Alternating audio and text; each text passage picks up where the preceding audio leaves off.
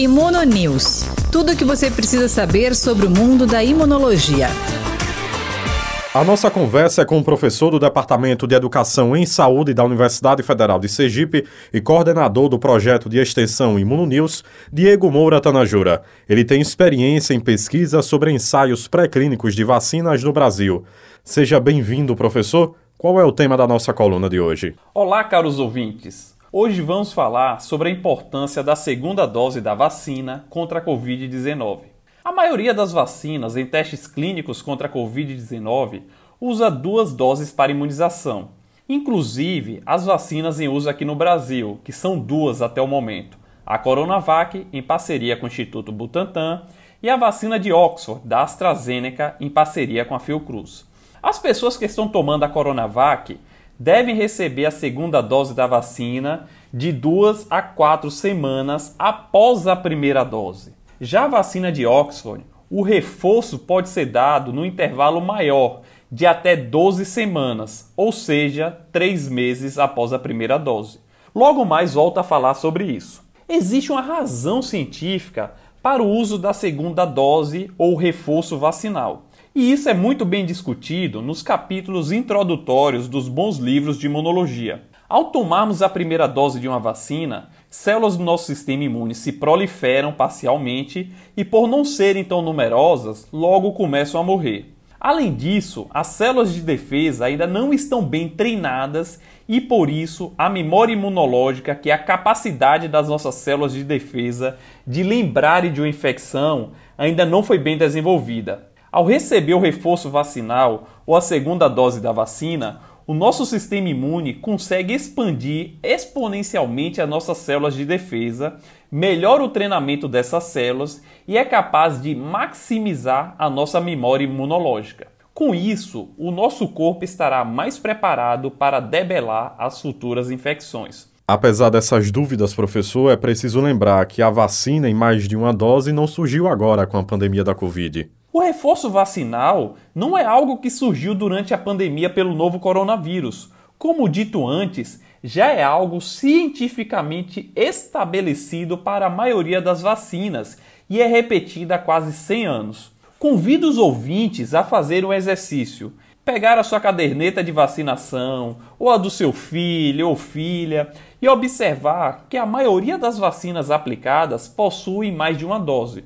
Por exemplo, a vacina contra a hepatite B são em três doses. Da hepatite A, duas doses. Do rotavírus, de duas a três doses. Sarampo, duas doses. HPV, de duas a três doses. A da polio, que previne a paralisia infantil, são cinco doses. E para ter a proteção completa por todas essas vacinas, que foram amplamente avaliadas nos estudos clínicos, é preciso tomar todas as doses estabelecidas. E o mesmo vale para as vacinas contra o novo coronavírus. Agora, professor, diante das duas vacinas que temos à disposição até aqui no Brasil, a Coronavac e a Covishield, como funciona a estratégia de imunização de cada uma delas? Primeiramente, vamos falar sobre a vacina Coronavac, do Instituto Butantan. Os ensaios clínicos demonstraram eficácia de 50,4% mas essa eficácia ela só é obtida após a segunda dose da vacina. Então, a pessoa que tomar a primeira dose da Coronavac deve tomar a segunda dose entre duas a quatro semanas após a primeira dose. Sem o reforço da segunda dose, a pessoa não estará protegida de acordo com os resultados dos ensaios clínicos. E entre uma dose e outra, é preciso continuar com as medidas de cuidado contra o novo coronavírus, pois não é incomum as pessoas se infectarem entre a primeira e a segunda dose. Inclusive, houve relatos de pessoas no Reino Unido que morreram de Covid-19 antes de tomarem a segunda dose da vacina. Isso acontece pois a pessoa ainda não está protegida. Essa proteção de 50,4% só ocorrerá 14 dias após a segunda dose. Já o esquema vacinal da vacina de Oxford é diferente. Ela é a única vacina, até o momento, que possui testes demonstrando que é possível dar um intervalo maior entre a primeira e a segunda dose. Acompanhe comigo como funciona. A pessoa que tomar a primeira dose de Oxford já terá uma taxa de proteção de 76%, mas só depois de 21 dias da vacinação, ou seja, 3 semanas. Essa taxa de proteção ela permanece até 12 semanas, ou seja, 3 meses. Após 3 meses, a pessoa deverá tomar a segunda dose da vacina. Tomando a segunda dose, duas semanas depois, a pessoa terá uma taxa de proteção de 82%. Isso mesmo, a proteção sobe de 76% para 82%. Mas é importante destacar que, caso a pessoa não tome a segunda dose da vacina de Oxford, a eficácia do imunizante cairá para 32%. Por isso, caros ouvintes, é imprescindível tomar a dose de reforço. E para encerrar, professor, tomar as duas doses da vacina significa, a partir de agora, abrir mão das medidas restritivas, dos cuidados da nossa rotina?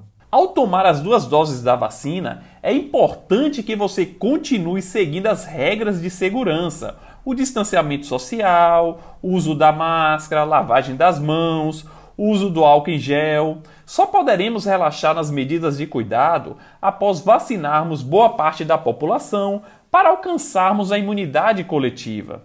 Muita gente me pergunta, professor, eu vou tomar a vacina e minha vida não vai mudar? Vou continuar usando máscara? Sim, você vai continuar usando máscara e seguindo todos aqueles cuidados.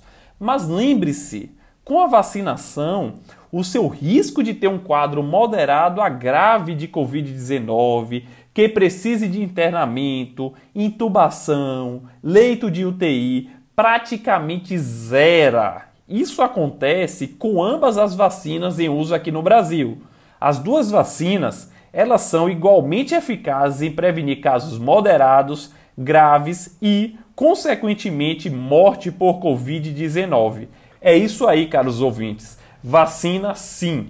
Professor Diego Moura Tanajura, foi muito bom ouvi-lo aqui na Rádio UFES FM. Até a próxima. Essa foi a nossa conversa de hoje. Obrigado e até a próxima. Imuno News. Tudo o que você precisa saber sobre o mundo da imunologia.